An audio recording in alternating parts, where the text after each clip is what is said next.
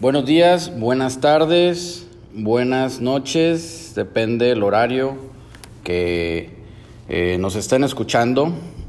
Les habla su amigo el médico Daniel del Fierro, médico veterinario. Estamos transmitiendo eh, un programa especial donde vamos a estar hablando sobre vectores. Nuestro invitado el, el día de hoy es el doctor Juan José Zárate Ramos. Él es un parasitólogo, es médico veterinario, tiene 33 años de trayectoria y pues bueno, ahorita le vamos a dar inicio al programa donde más que nada vamos a hablarlo como una plática entre cuates para que usted en casita, usted en su oficina, usted en su consultorio, esto es para todos. Es información gratis, información que vale la pena escucharlo y es transmitir a las generaciones, no las nuevas, no nada más las nuevas, también ya los más macizones, a los viejitos, señor, a todo mundo le interesa porque todos estamos bajo el mismo techo. Entonces, si es necesario que pongan atención, le den la seriedad y nosotros con mucho gusto les vamos a pasar esta información.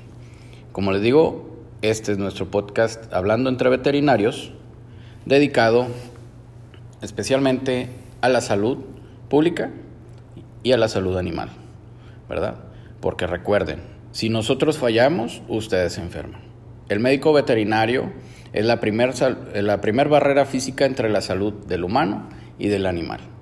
Entonces, pongan atención, con mucho gusto, en, breve estará el doctor Zárate con ustedes.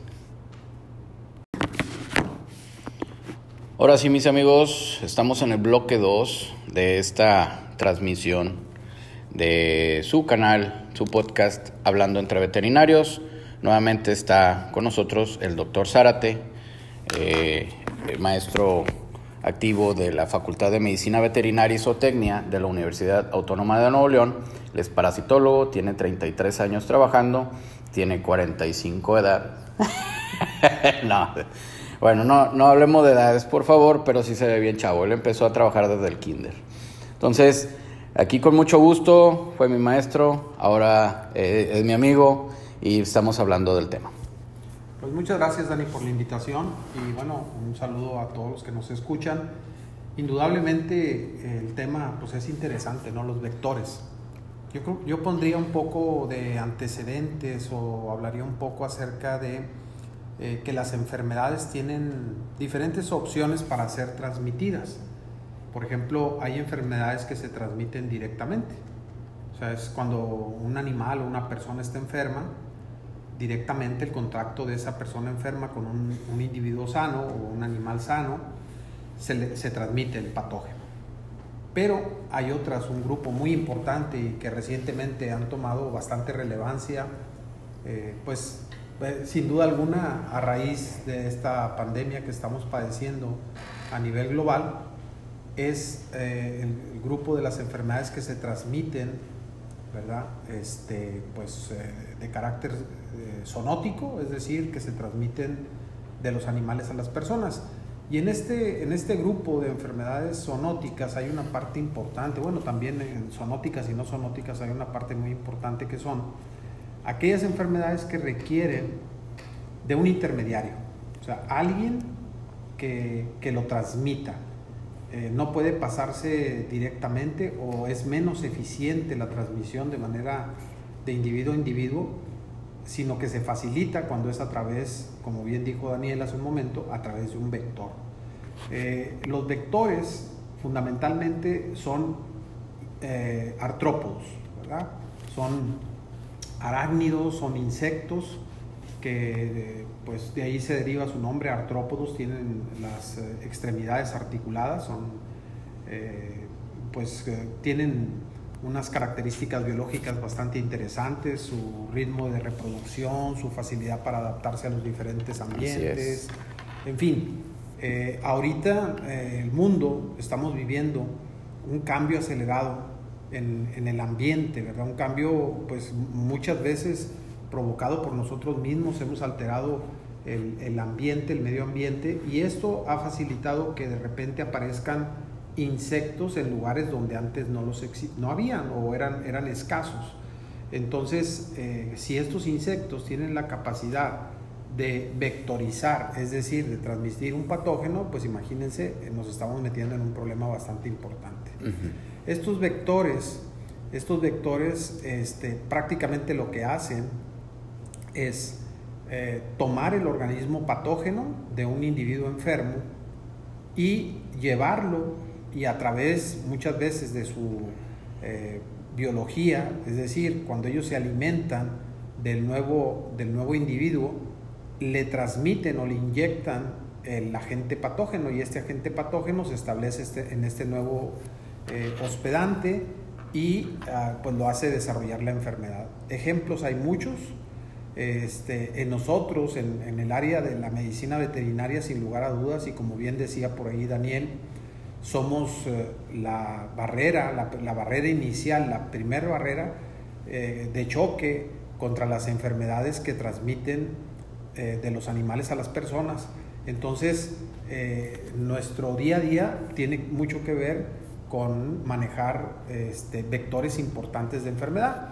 Por hablar simplemente de algunos, por ejemplo, las garrapatas, las garrapatas y las pulgas, que de acuerdo a sus características biológicas, están capacitadas para poder transmitir patógenos.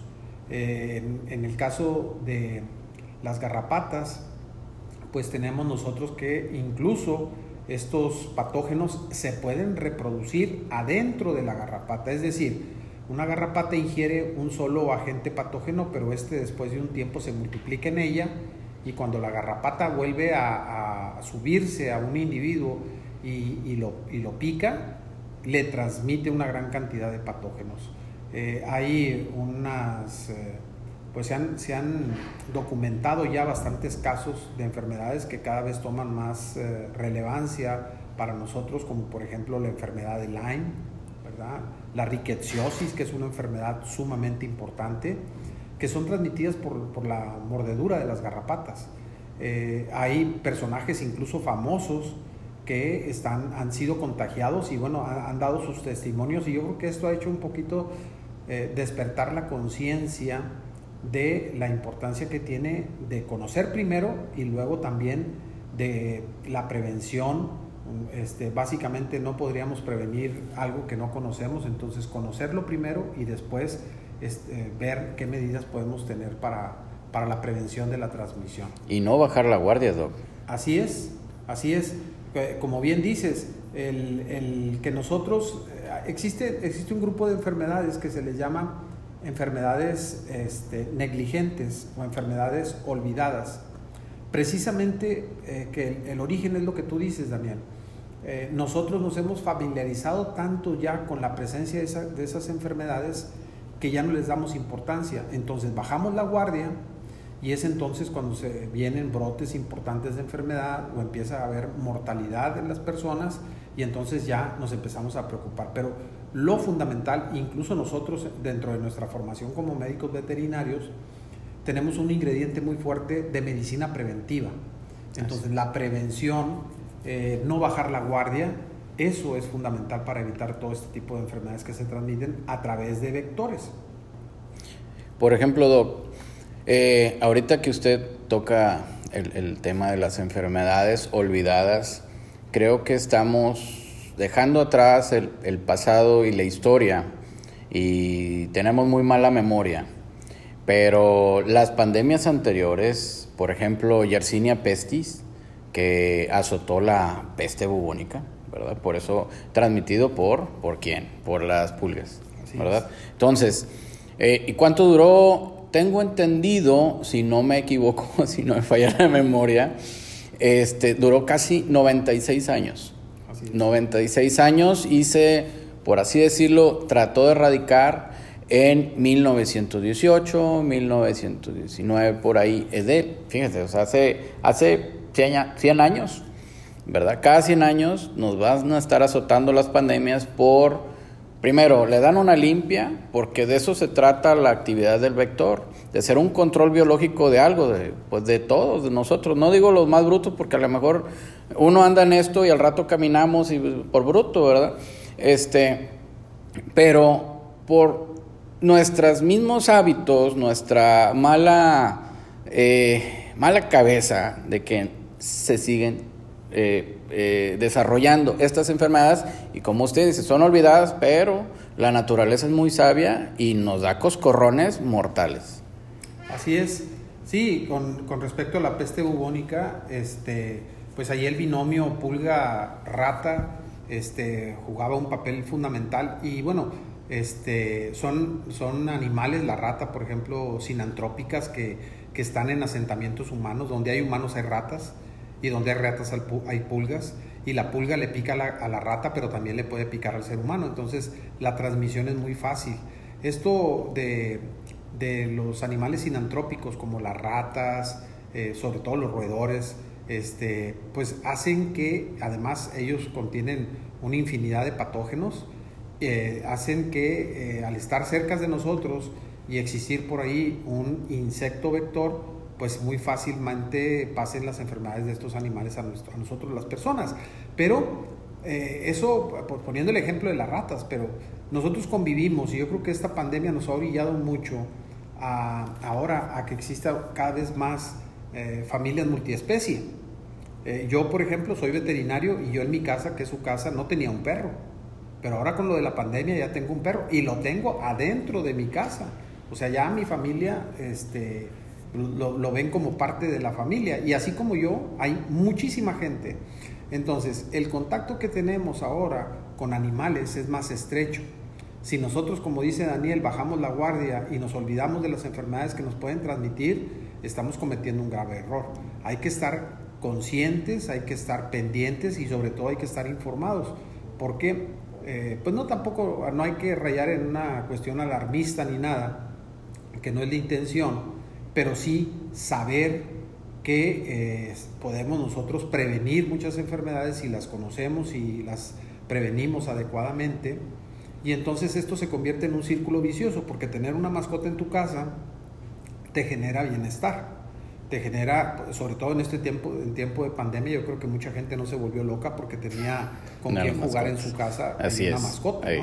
Entonces, pero este círculo eh, virtuoso que es convivir con una mascota, a los niños les genera un sentimiento de responsabilidad, ya saben que tienen que sacar al perro o al gato, que bueno, que sacar al perro, dejar salir al gato, este, que tienen que recoger sus excretas, que tienen que darles de comer, que tienen darle, que darles de beber, pues le va creando al niño una responsabilidad, ¿verdad? Entonces, esto es formativo también.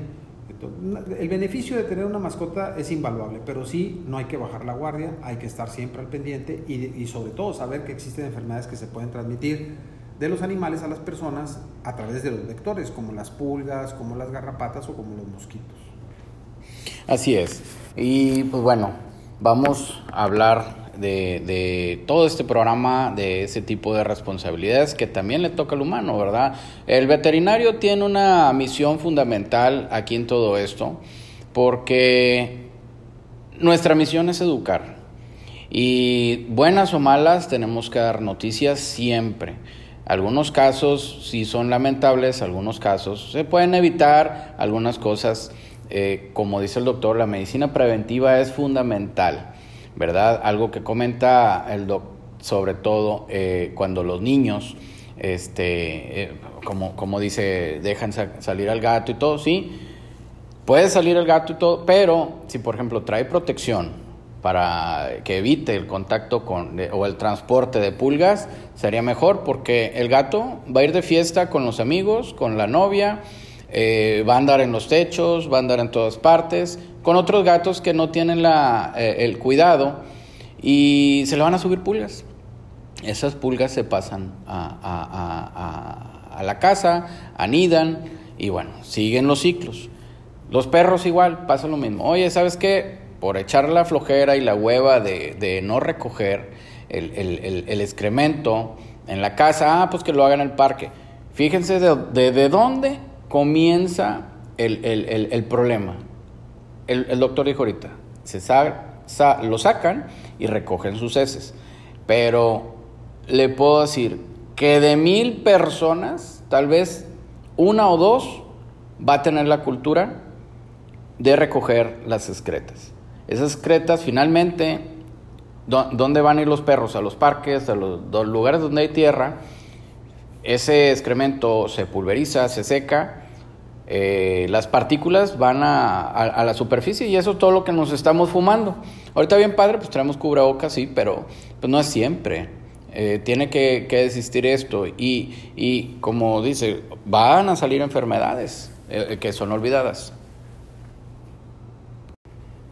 Entonces sí, la responsabilidad de nosotros, como bien dice el doctor, es, es, es, un tener mascotas, es, es una educación invaluable para, para, los niños, ¿verdad? Y como las traten a ellas, nos van a tratar a nosotros, en la, o sea, ya cuando estemos viejitos, ¿verdad? Si usted le enseña que al perrito le tiene que dar patadas, dar, o sea, aventarlo del segundo piso y todo, ah, bueno, pues no se, no se, no se extrañe usted cuando ese niño de adulto le va a hacer cosas, lo va a ignorar, va a andar con, las nueras, o sea, digo, no son cosas que yo estoy inventando, son información que existe, pero hay que analizar el origen de todo eso.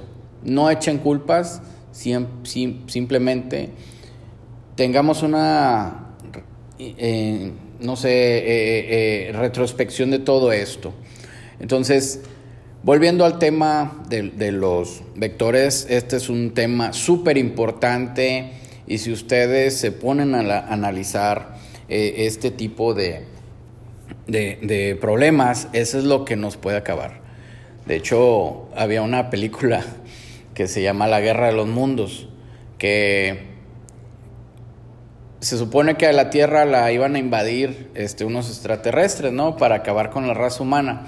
Pues no, se llevaron la sorpresa que cuando llegaron estábamos tan contaminados y tan, tan echados a perder que se enfermaron ellos y se murieron. Así pasa, nos vamos a un lugar nuevo, nos enfermamos, pero nosotros solo, solitos nos estamos echando condimento de más y nos estamos poniendo a hervir en este gran cambio climático. Y, y, pues bueno, esta tierra en unos años ya no va a ser habitable, ¿verdad? No, así es, desde luego. Yo creo que es de los retos que tienen, que enfrenta la humanidad, que son muchos. Uno de ellos es el cambio climático, el calentamiento global, todo eso. Y esto está empujando a que cada día aparezcan más y más eh, enfermedades. Esta pandemia que estamos viviendo ahora, sin lugar a dudas, un, un efecto directo de, ella, pues ha sido crear conciencia yo creo que estamos despertando a, tener más, eh, pues más empatía con situaciones en las cuales vemos cómo lo que yo haga, o deje de hacer tiene un impacto global. Parece mentira, pero recoger un papel o no tirarlo a la calle o no desperdiciar el agua, este, si lo juntamos y lo hacemos todos, va a tener un impacto importante. Entonces, pero hay que empezar de uno en uno. Hay que empezar por uno mismo y luego irlo comentando. Eh, ahorita Dani dijo varias cosas interesantes, por ejemplo lo, de la educación. Eh, hablaba él también de, recoger las excretas de los animales. Bueno, el papel del veterinario, eh, sin lugar a dudas, es atender a las mascotas, prevenir enfermedades en las mascotas, pero también es educar a los clientes, es decirles, y ese mensaje va para mis compañeros veterinarios, hay que decirle a, los clientes que hay un riesgo potencial si ellos no, eh, si los, eh, dueños de las mascotas no recogen los excrementos de estos animales. Eh, y pues educar a la gente cada vez yo yo bueno será porque soy profesor de la materia de parasitología y a mis alumnos es algo de lo que les insisto muchísimo este de, de no dejar las excretas de tu perro en el ambiente porque eso crea un problema de salud sumamente importante. Otra, otra cosa que también mencionaba por ahí Daniel era el, que el gato sale y al rato regresa con pulgas, por ejemplo. Hace, hace unos meses terminamos un estudio aquí en el municipio de San Nicolás de los Garza, en Monterrey, en Nuevo León. Este, en, este, en este estudio evaluamos alrededor de 300 gatos. Y de esos 300 gatos, un porcentaje muy elevado, alrededor del 60% de los gatos, tenían pulgas. Pero más aún, bueno, un porcentaje mayor, un, 70%, pero de ese 70%, el 60% logramos detectar un parásito que se transmite a través de las pulgas.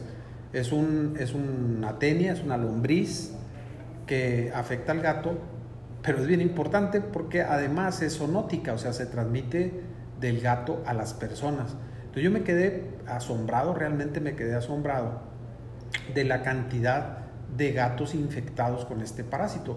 Si uno revisa la literatura te vas a dar cuenta de que es muy común, ¿verdad? Pero bueno, yo no sabía que tan común era aquí en, mi, en mi área de influencia, que es San Nicolás de los Garza, y ahora me doy cuenta de que es muy, muy común. Y otro, otra cosa que les quería comentar, que hace poquito también, hace, no, no hace mucho tiempo, me di a la tarea de pedirle a mis compañeros veterinarios del área metropolitana de aquí de Monterrey si me regalaban un poco de su sangre para eh, determinar si tenían o no anticuerpos contra dos enfermedades zoonóticas que son muy importantes, no son transmitidas por vectores, pero son muy importantes, que es la toxoplasmosis y la toxocariosis. Pues cuál sería mi sorpresa que de, de 89 médicos que, que me, me, dieron muestras, 25 eh, más o menos salieron positivos.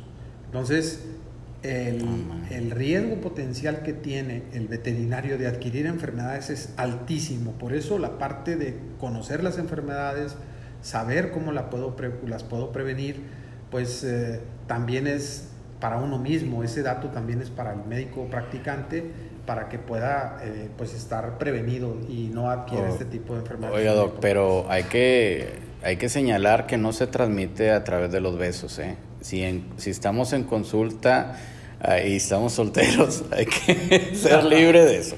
Digo, nada más para aclarar ese detalle porque ya después los, los veterinarios van a decir, oye, pues ya no se me acercan porque estás diciendo, ah, bueno, pues no, no, es, no es así, señora.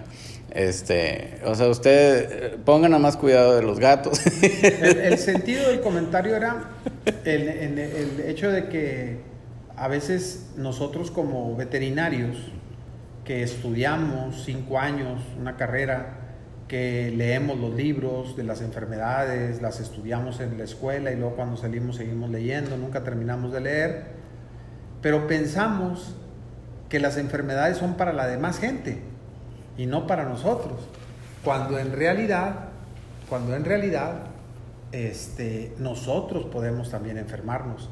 Y de hecho, estamos, de hecho se les conoce como enfermedades de riesgo profesional, porque al estar trabajando con agentes patógenos, pues uno también se puede, se puede enfermar.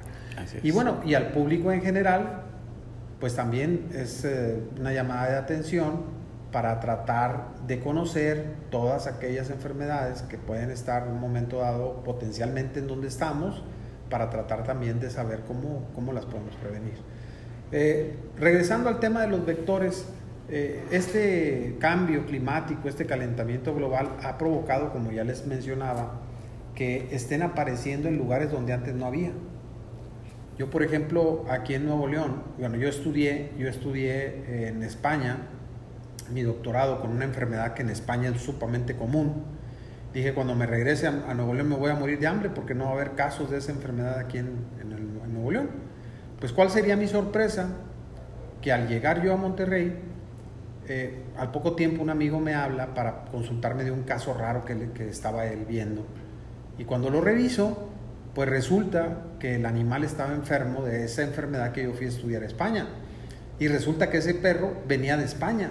Y resulta que ese perro llegó a México y no le habían hecho pruebas porque no, no, no, no, no se piden pruebas para detectar esa enfermedad, curiosamente, cuando tú ingresas de España a México. No se le piden esas pruebas al dueño de la mascota. Y bueno, es una enfermedad que se transmite por un vector y es una enfermedad que requiere un, ambiente adecuado. Entonces, eh, yo, como, como, sabía que el clima de Nuevo León es, es propicio para que se dé el vector y para que exista pues todo lo que requiere para transmitirse la enfermedad. Eh, dije en ese tiempo, en, poco, en pocos años yo creo que va a empezar a haber casos aquí en, México, aquí en, aquí en Monterrey, aquí en Nuevo León. Pues hace poquito ya hubo casos en personas, de personas que no habían salido de aquí de Nuevo León, o sea, que se habían contagiado aquí con esta enfermedad que la transmite un mosquito, ¿verdad? Este, y bueno, pues ahorita estamos viendo cómo, de qué manera monitorear este tipo de enfermedades. Hay otras que sí son más comunes para acá, para el norte de México, eh, Nuevo León, Coahuila, Tamaulipas, como la tripanosomiasis, como la enfermedad de Chagas. Ah, es cierto, sí. La enfermedad de Chagas, este, que es una enfermedad que la gente a veces desconoce. Eh, yo creo que lo primero es como todo, ¿verdad? Si tú vas a, a abordar un problema, primero tienes que saber todo el contexto y lo vas a abordar de mejor manera. Así es. Si esa es una enfermedad que uh, la escuchamos hace mucho en clase, ¿verdad? Y, como usted bien dice, son muchas veces eh, nosotros pensamos que no va a pasar, pero de, de pronto ya estás entre ella y tal vez hay enfermedades que no se sabe que están porque no las buscas. Y pasa mucho de que, eh, no nada más aquí en Nuevo León, en cualquier parte del país, las personas mueren, pero pues bueno, está la, necropsia de ley, pero no, no se profundizan, solamente, ah, se murió por viejito, oye, que esto, oye, que fumaba, nuestros malos hábitos, ¿verdad? Este, o sabes qué, tuvo un infarto, infarto a todo, ¿verdad? Pero no nos ponemos a ver de dónde provino ese infarto, qué fue la, la razón que lo, que lo causó. Y más que nada estamos a ciegas porque si no lo buscamos, no lo vamos a encontrar, pero no quiere decir que no exista, ¿verdad? Hay que ser muy eh, cautelosos porque son temas muy delicados, ¿verdad? Son temas que, pero se tienen que hablar. Nosotros estamos aquí para transmitir la información, no la enfermedad. Pero se escuchó muy, muy macabro eso, pero este, nosotros estamos con la mejor disposición de educar, de enseñar. Y esta enfermedad de Chagas, que es una enfermedad exótica, que realmente yo tengo entendido que mata, mata como unos 24, 25 mil personas al año en Brasil, porque ellos ya tienen años con ella, ¿verdad? Y está plenamente identificada. ¿Qué está pasando, eh, eh, por ejemplo, en Jalisco?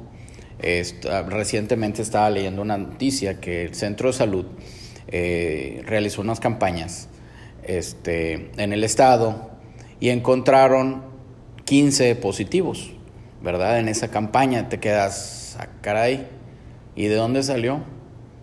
Pero bueno, ustedes saben que México es un país de paso, donde pasan trenes, aviones, bueno, no por el país, pero barcos, tenemos puertos, tenemos eh, comunicaciones ferroviarias, tenemos aeropuertos, tenemos todo, ¿verdad?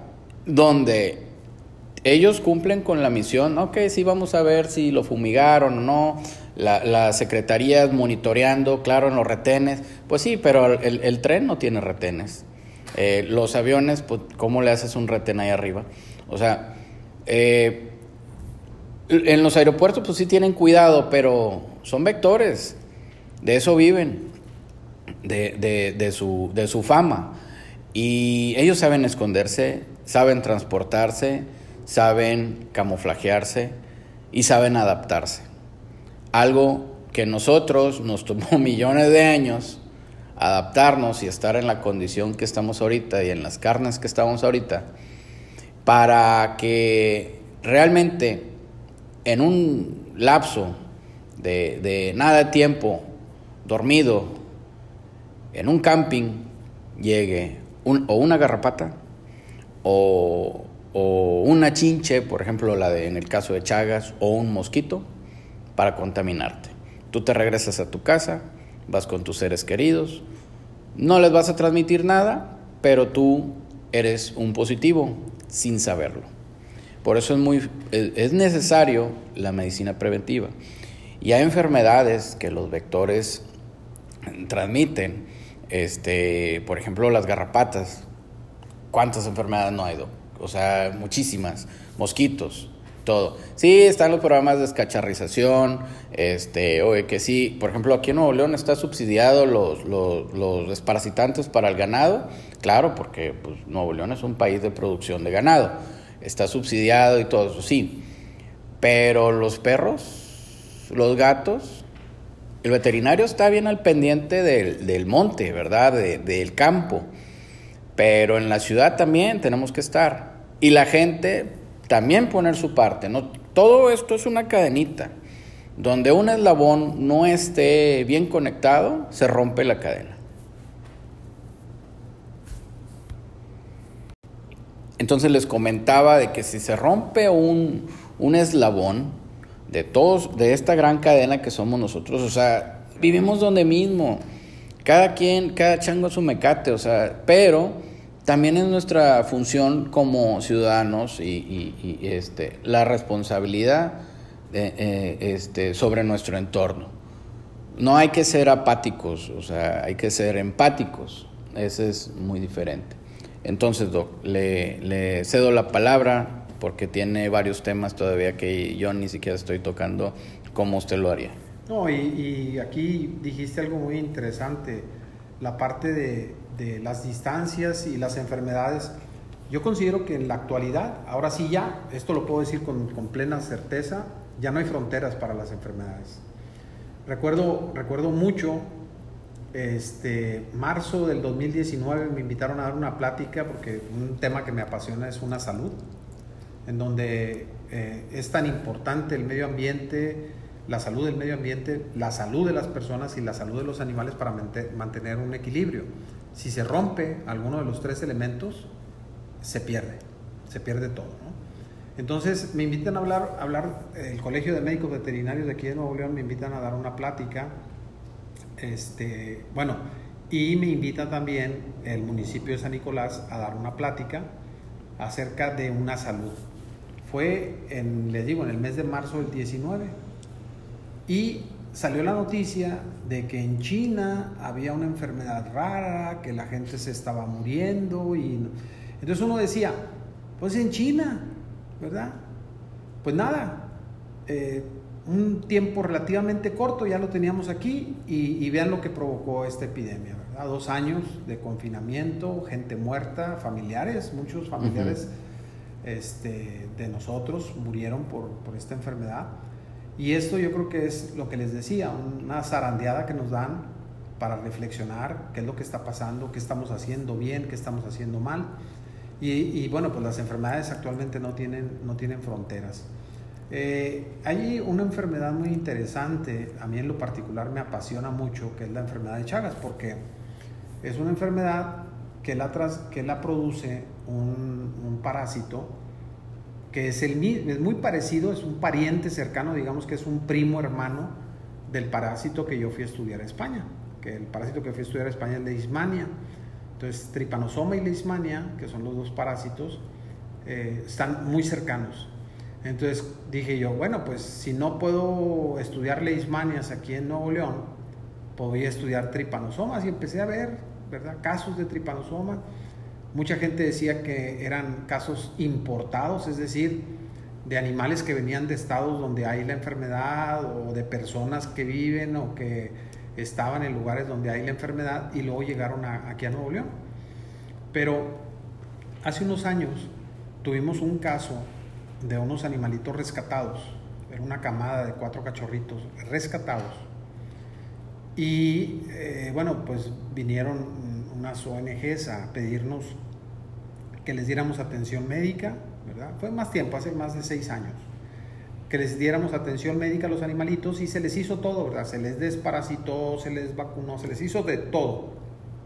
Pero dentro de las muestras que se tomaron, se tomaron muestras de sangre y de repente me hablan porque ven en un frotis, ven algo raro que se estaba moviendo y en la sangre de un animalito se estaba moviendo algo raro y voy a la, a la clínica y veo la minilla y, y me quedé, que, que, me quedé frío, ¿no? Porque vi que era Trypanosoma cruzi, el agente causal de la enfermedad de Chagas. Y bueno, cuando vi los animalitos, eran unos cachorritos que habían nacido aquí en, aquí en Monterrey, aquí en Nuevo León. que habían sido rescatados. Entonces, esos animalitos tenían la enfermedad. Y ah, bueno, y eran animales criollos, ¿no? no eran animales de raza, que los hayan traído de, de, algún, de Brasil, por ejemplo, que los hayan traído de algún otro país y los hayan... No, no, son animales callejeros de aquí de Nuevo León. Entonces eso me sorprendió muchísimo y luego al poco tiempo empezaron a aparecer casos. Y recuerdo mucho una ocasión que también me invitaron a dar una plática y estando hablando y hablando de esta enfermedad, le pregunté a, al público en general que si conocían a alguien que tuviera la enfermedad de Chagas. Y muy para mi sorpresa, al final del salón alguien levantó la mano y cuando enfoqué a la persona, me di cuenta que era una exalumna, una exalumna mía. Y, y me llamó la atención. Y entonces ya le, les pedí que le acercaran un micrófono y le pregunté que, que si tenía un familiar. Dijo, sí, mi hermano. Mi hermano está en lista de espera para trasplante de corazón porque tiene su músculo cardíaco destrozado por ese parásito, por Trypanosoma cruzi. Y dio un dato extra que me movió el tapete también. Dijo ella, y mi hermano toda su vida ha vivido aquí en Monterrey.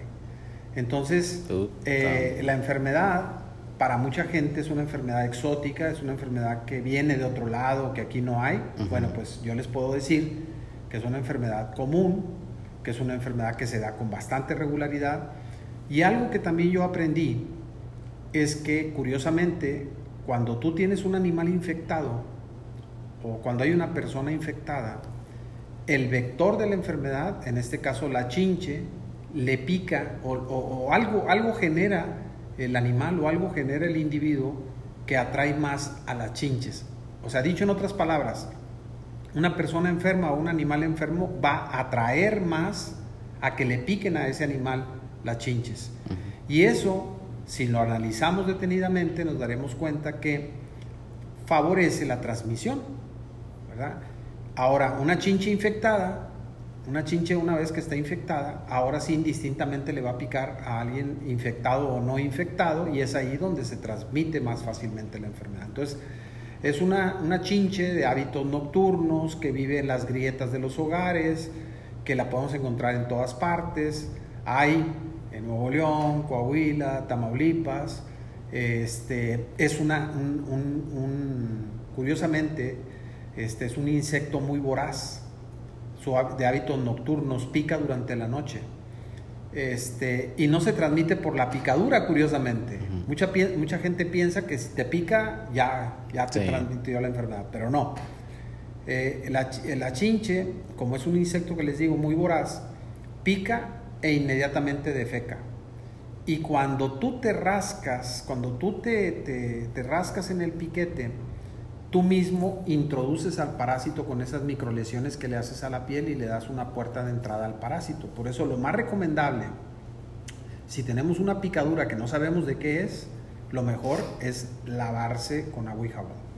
Pero bueno, eh, hay que evitar eh, generar eh, sitios donde pueda anidar la chinche, ¿verdad? Que es, como les digo, son las paredes con grietas, lugares oscuros, donde tenemos acúmulo de cosas viejas, o sea, todos estos sitios pueden ser lugares donde la, la chinche se va a, reproducir fácilmente. No quiere decir que todas las chinches estén, estén infectadas, pero sí un porcentaje importante puede estar infectado y bueno, con, con un poco de mala suerte, puede ser que la chinche, de las mil chinches, la que estaba infectada fue la que te picó y te transmitió la enfermedad. Entonces hay que tener cuidado con eso. En el caso particular de las, de las garrapatas. Las garrapatas tienen un potencial biótico tremendo. O sea, el potencial biótico me refiero a que de una garrapata se pueden hacer miles y miles y de miles de garrapatas se pueden hacer millones. Entonces, si nosotros no controlamos a las garrapatas en nuestro... Ah, bueno, y otra cosa es que es muy importante, también eso lo pasamos eh, por alto. Muchas veces nosotros tratamos al animal. Por ejemplo, llega a consulta un animal con garrapatas y le damos tratamiento para el animal pero hay que también mencionar al cliente y hay que hacer conciencia de que tienes que tratar el ambiente, Porque si tú tratas al animal y no tratas al ambiente, al poco tiempo se le vuelven a subir las garrapatas al animal. Ahora hay productos, hay productos muy buenos, hay productos con un, un poder residual muy bueno y entonces tú lo administras y el producto perdura en el animal mucho tiempo y eso evita que se le vuelvan a subir. Pero lo ideal, lo ideal es aplicar uno de estos productos y además controlar el medio ambiente. ¿Para qué? Pues porque disminuyamos, disminuyamos la población de, de garrapatas y pues también disminuyamos el riesgo de transmisión. Así es. La fumigación con, pues, bueno, un pesticida generalmente no es tan amigable para el ambiente, solo hay que buscar el que sea menos tóxico, porque también nos estamos llevando algunos este, controles, por ejemplo, eh, la misma naturaleza tiene, naturaleza tiene sus, sus propios controles. Yo me acuerdo que yo viví en Anáhuac, en, la ciudad de Anáhuac, Nuevo León, hace mucho en un rancho de donde estábamos trabajando con venados. Y me topé esa chinche la primera noche que llegué a dormir ahí. Dije, ya valió, no dormí. No, pues yo dormí con la luz prendida. Dije, no, pues ahora te vas a fregar porque te conozco y sé dónde duermes y sé dónde vives. Entonces, eh, con la, toda la paranoia, eh, afortunadamente había tarántulas y ahí dentro de la casa, yo me encantan las tarántulas de que estaba chavillo en Matamoros, abundan, este, de, de ocho, de, dos patas, este, que son familiares algunas. Saludos tías, este, pero lo bueno que no usan internet y ya están grandes. bueno, X. Entonces, me encontraba en Anáhuac eh, y recuerdo que dije, ah, qué padre. De repente veo una tarántula que se traga a la, a la chinche. Dije, eso. Eh, entonces, yo realmente respeto mucho a la naturaleza, a los que se tengan que respetar, a los que no, no hay piedad. Chinches, pulgas, garrapatas, vámonos, caminan. Pero hay que buscar simplemente los productos, hay que acercarse con un profesional a, ver qué podemos hacer en casa.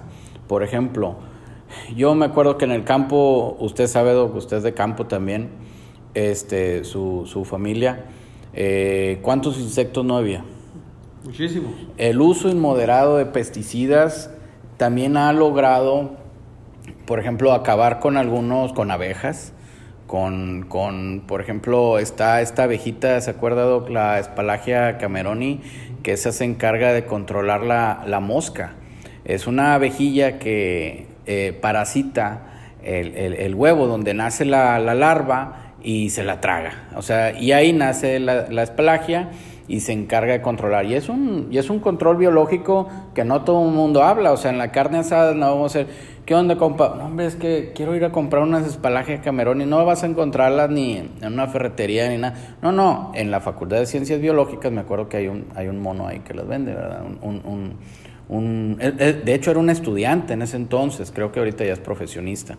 Pero eh, a lo que voy es que con esto, el uso inmoderado de pesticidas nos estamos atropellando a los posibles controles. Y si esta chinche aquí no tiene un control, una lagartija, un este, una, una, tarántula, porque, porque te dan asco y las matas, o sea, una araña, pues le estamos dejando el camino libre. Y más que nada porque estos individuos sí se mueren con algunas permetrinas, pero eh, eh, yo me acuerdo que en aquel entonces agarraba una chinche y ponían unas gotitas de, por ejemplo, de Bobitraz, que era lo que tenía ahí, realmente no tenía mucho, y en un H, H24 se morían más rápido en, un, en los vasitos estos de muestras de orina, los metía con tantito alcohol y humedad.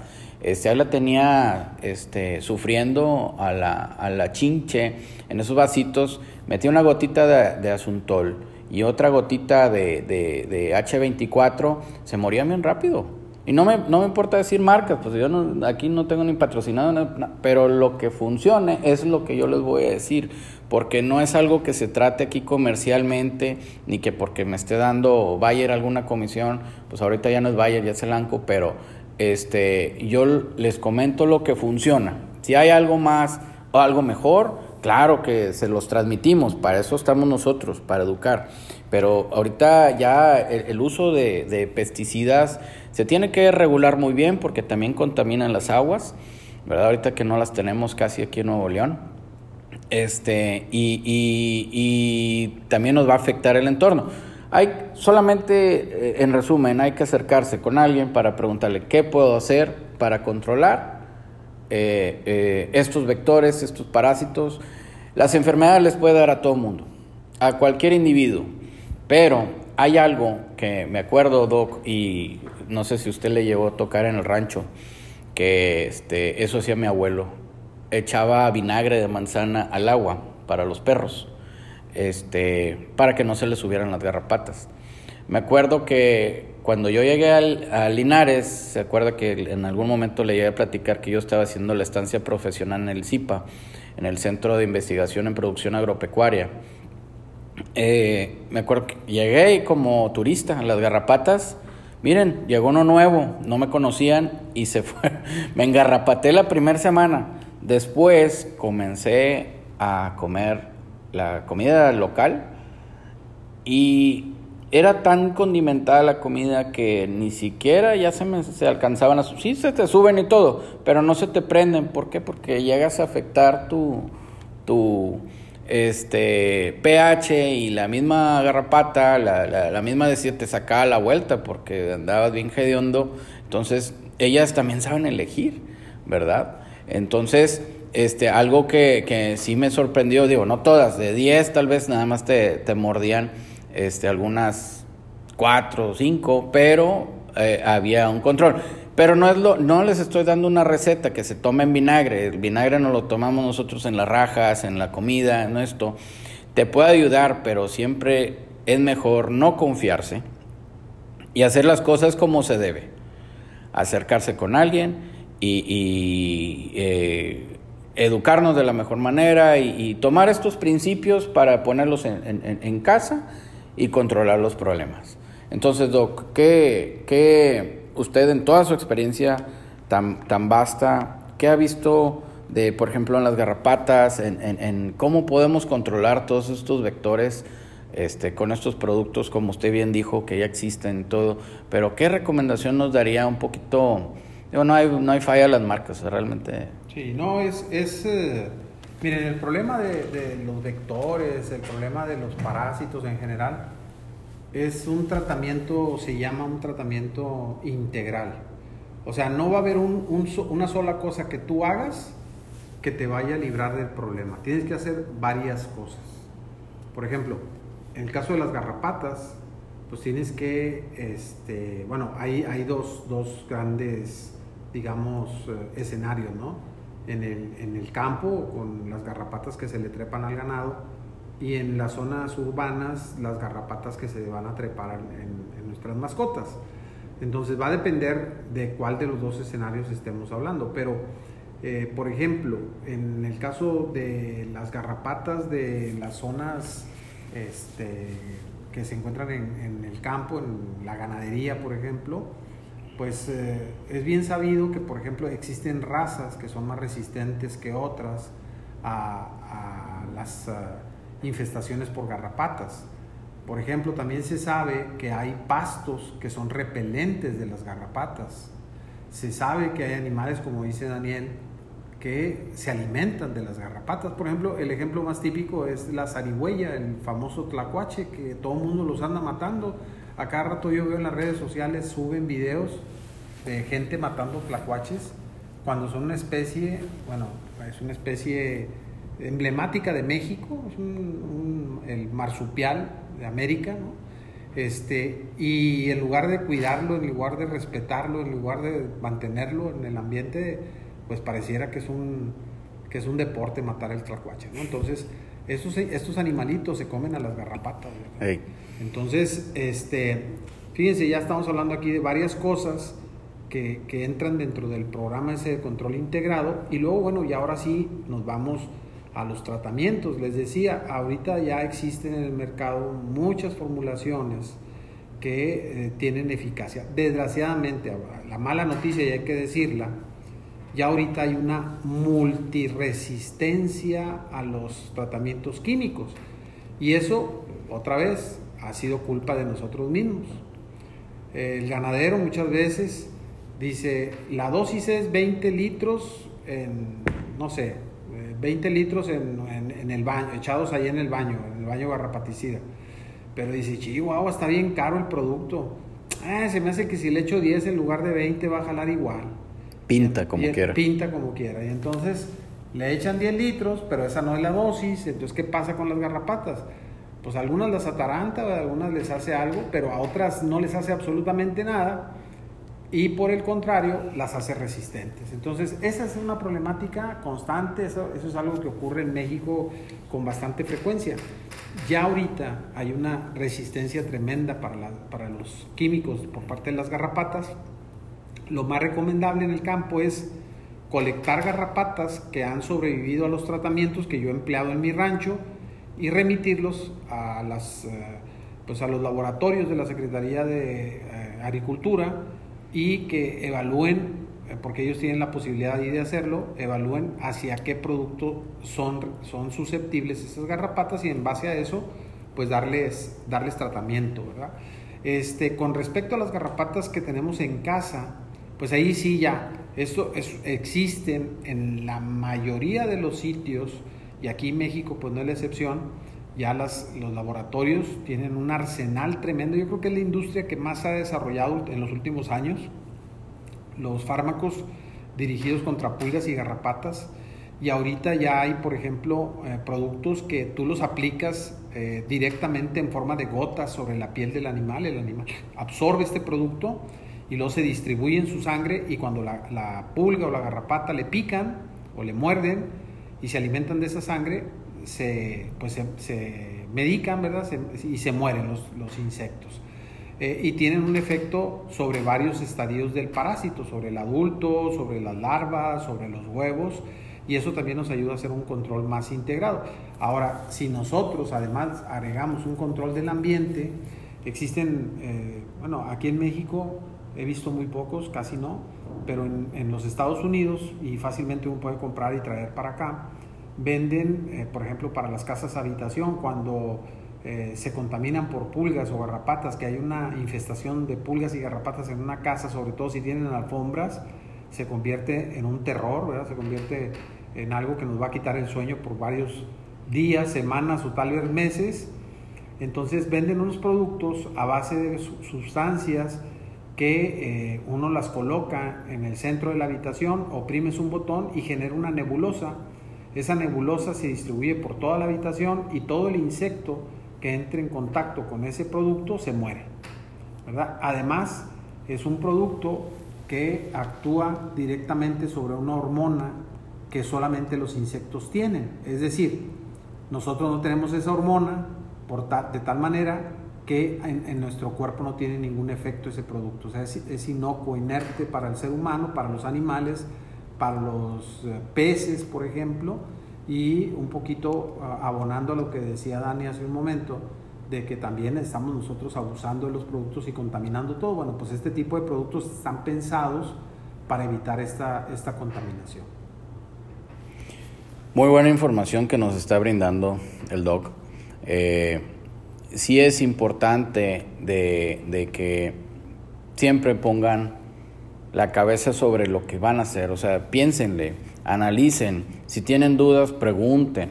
Eh, todo, en todas partes hay, digo, acérquense con las personas que, que saben, ¿verdad? Hay muchos charlatanes de que, oye, sí, yo te vendo, pues soy vendedor, pero pues no, no conozco el producto, nada más porque va a tener comisión o porque me están regalando gorras o plumas o lo que sea. Este, pero no todos son amigables. Estos productos de alta de, alta tecnología que forman nebulosas y están controlando, sí, está, está excelente, o sea, porque es, es algo más eh, amigable para el entorno doméstico, ¿verdad? Este, y para el cuidado de nuestras mascotas. Entonces, eh, esta plática no termina aquí. Eh, este es un tema muy universal, tema muy amplio, muy grande que nos toma muchísimos episodios. Doctor, le agradezco mucho. Eh, una, porque fue mi maestro y me abrió los ojos como estudiante y, el doctor les voy a, este, él nos tiene miles de anécdotas y, y la clase más amena de las que podíamos tener aquí en la facultad todos, eh, es lo que el doctor no sabe, pero algunos nos peleamos por meternos en, en, esas clases, ¿verdad?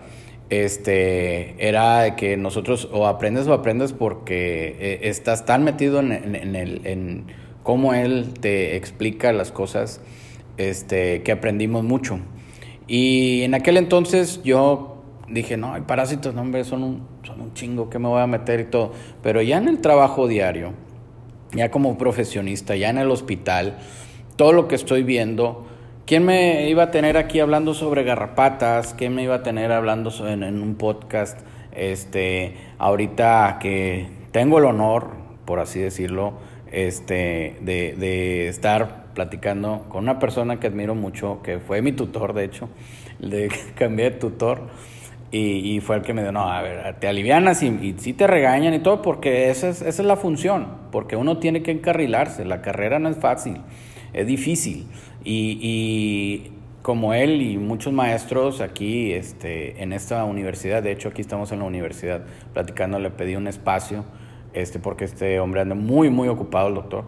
Entonces, este, que me esté concediendo esto hizo un, un, un recorte en su agenda este, invaluable. Entonces, esta información que les estamos transmitiendo, espero la tomen eh, eh, y la, la, compartan todo lo que puedan, todo, este, la mayor cantidad posible y escúchenle, denle likes.